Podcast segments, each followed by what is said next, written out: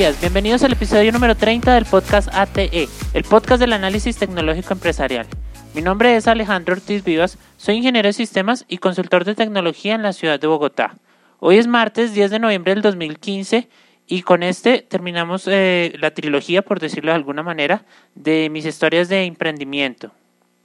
Entonces, eh, esta última historia de emprendimiento, ya con un poco más de conocimiento, ya con los conceptos claros de modelo de negocio, eh, Lean Canvas, eh, después de haber aprendido a, diseñar las páginas web con WordPress, digamos que se había trabajado desde .NET, desde Oracle, desde otros puntos de vista, pero con WordPress resultó ser todo mucho más fácil. Eh, entonces yo me encontraba en mi trabajo fijo y un día, eh, después de haber hecho varios planes de negocio, después de haberlo planteado de algunas eh, maneras que en su momento eran impensadas porque mi esposa estaba embarazada, eh, decidí emprender, decidí tomar el camino y monté la consultoría. En este caso, eh, soy consultor de tecnología.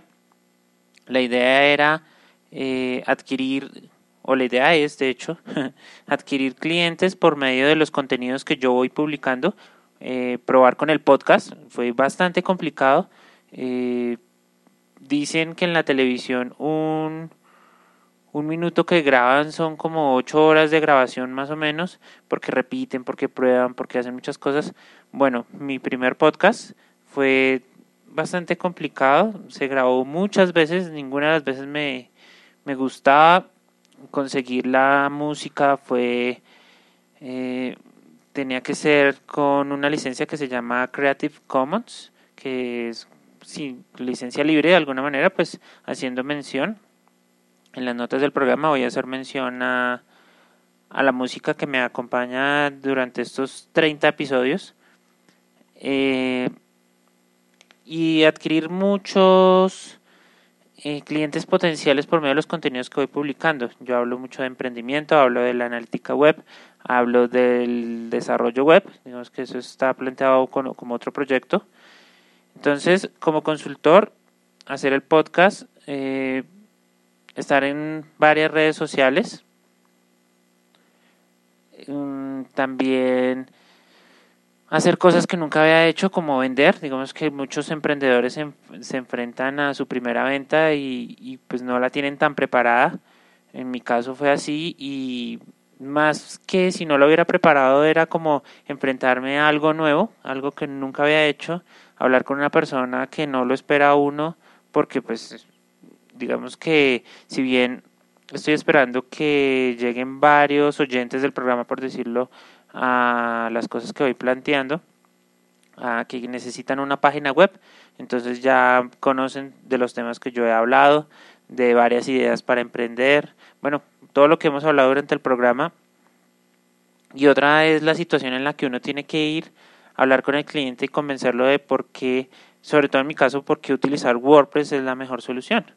Digamos que tienen mucha seguridad, un desarrollo a medida puede ser más vulnerable a ataques, es más complejo, es más demorado. Mis desarrollos por lo general duran 10 días, te enfrentas a, muchas cosas.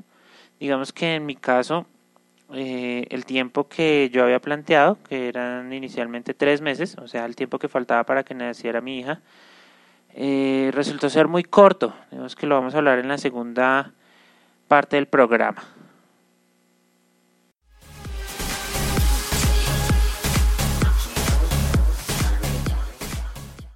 ¿Sabes cuántos prospectos de clientes visitaron tu negocio hoy? ¿Qué detalles sabes sobre ellos? ¿Cuántos de estos prospectos se convirtieron realmente en clientes? Si deseas saber estos y muchos más datos de tu negocio, puedes contactarme en ortizvidas.com slash contacto para obtener informes personalizados que te permitan conseguir tus objetivos empresariales y generar campañas exitosas de marketing online. Recuerda que el que tiene la información tiene el poder. Ya sabes, ortizvivas.com slash contacto.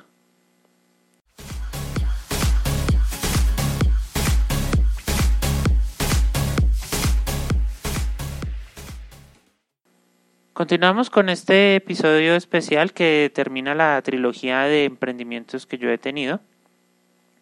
Eh, como les comentaba, el tiempo inicial para Obviamente yo me encontraba ganando un salario fijo y como todo emprendedor sabe que empezando nunca va a ganar ese, ese valor a la primera, a menos que sea algo muy viral y explosivo, que después sería otro problema porque por lo general esos emprendimientos que son virales, eh, primero se demoran en crecer, segundo cuando explotan de una manera que van muy alto, eh, no se mantienen en el tiempo. En mi caso, eh, es un proyecto a largo plazo porque eh, estoy creando como una cultura, como una comunidad. Acá en Colombia el pago online, por ejemplo, hacer un e-commerce, para mí no es tan complejo, digamos que técnicamente y funcionalmente se puede hacer. De hecho, yo tengo un, e-commerce bajo de uno de los subdominios. Y si no saben qué es un subdominio, les dejo las notas en, en el texto del, debajo del audio eh, donde hablé de los dominios. Entonces, yo tengo un subdominio con un e-commerce que es Quality Baby.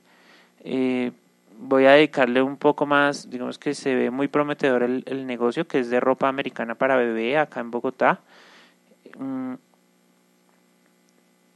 digamos que esto es más de comerciante, mientras que el mío, que es ser consultor, es a largo plazo porque hay que generar una confianza, porque no tengo el respaldo de una empresa, porque la experiencia como consultor, digamos que ah, estoy arrancando, eh, tienes que eh, compenetrarte mucho con, con tu prospecto y convencerlo de que la página web que va a crear no es una página cualquiera, es una página eh, que es responsive, o sea, se adapta a móvil, se adapta a la tablet, se adapta a un televisor, se adapta a lo que tú quieras.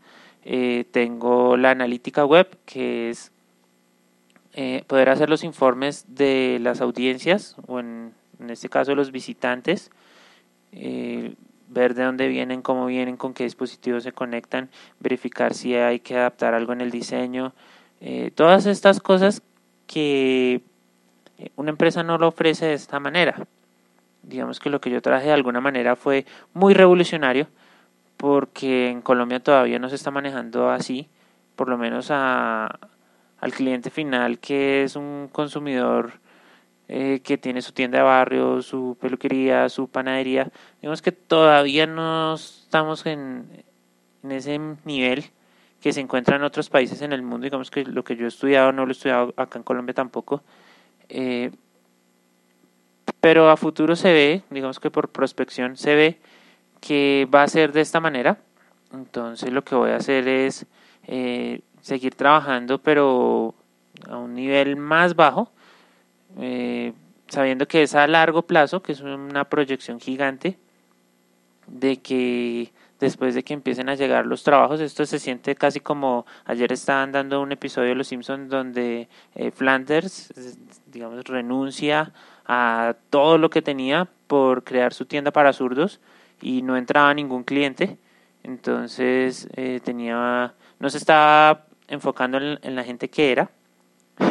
digamos que en este momento me sentí un poco eh, referenciado ahí, digamos, eh, identificado por decirlo de otra manera. Pero como todos los emprendedores, no, uno siempre aprende de todo. Digamos que ahora es más fácil grabar el podcast.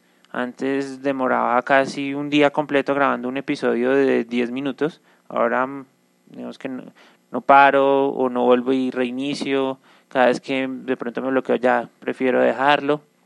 Va cogiendo uno un poquito más de confianza.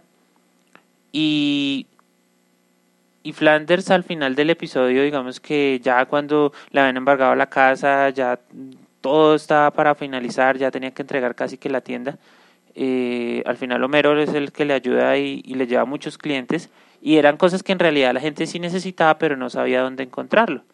Mi caso es así por el tiempo que, he trabajado. He trabajado tres meses, eh, digamos que full time, por decirlo de alguna manera.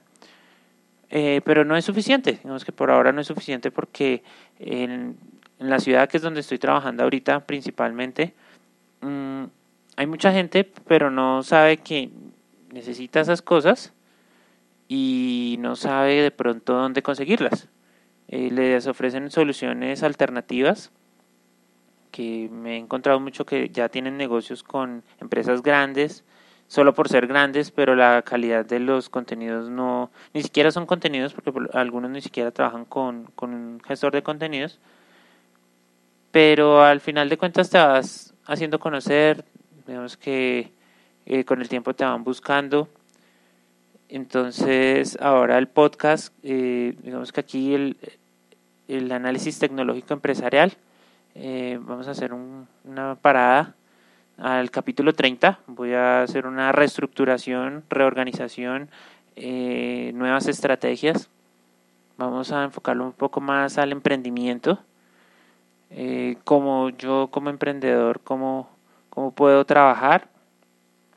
Eh, el día de mañana hay una, un networking acá en Bogotá para, con la Cámara de Comercio, entonces el siguiente programa lo voy a grabar eh, haciendo referencia a qué es un networking, cómo funciona, cómo me fue, porque digamos que eh, podría ser una estrategia de marketing. No puedo hacerlo como en el, Analytics que me dice, bueno, este vino y hizo clic en la página, hizo esto, y no, no es tan específico, pero sí crea unos, algunos contactos que pueden ser interesantes. Entonces, acá les estaré comentando con el nuevo enfoque del, del podcast. Entonces, con este programa 30, finalizamos, como podríamos decirlo, la primera temporada. Eh, les agradezco a todos sus comentarios eh, todo es para mejorar.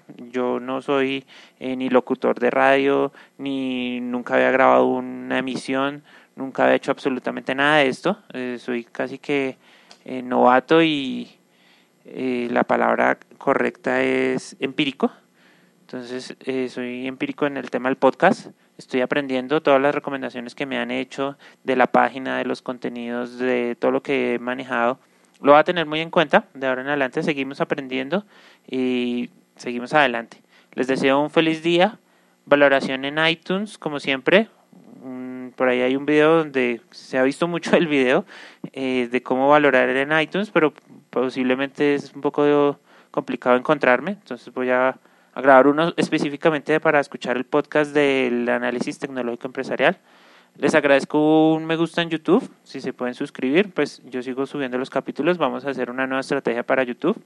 Y recuerda que si deseas contactarme puedes hacerlo en ortizvidas.com slash contacto. Gracias y hasta entonces.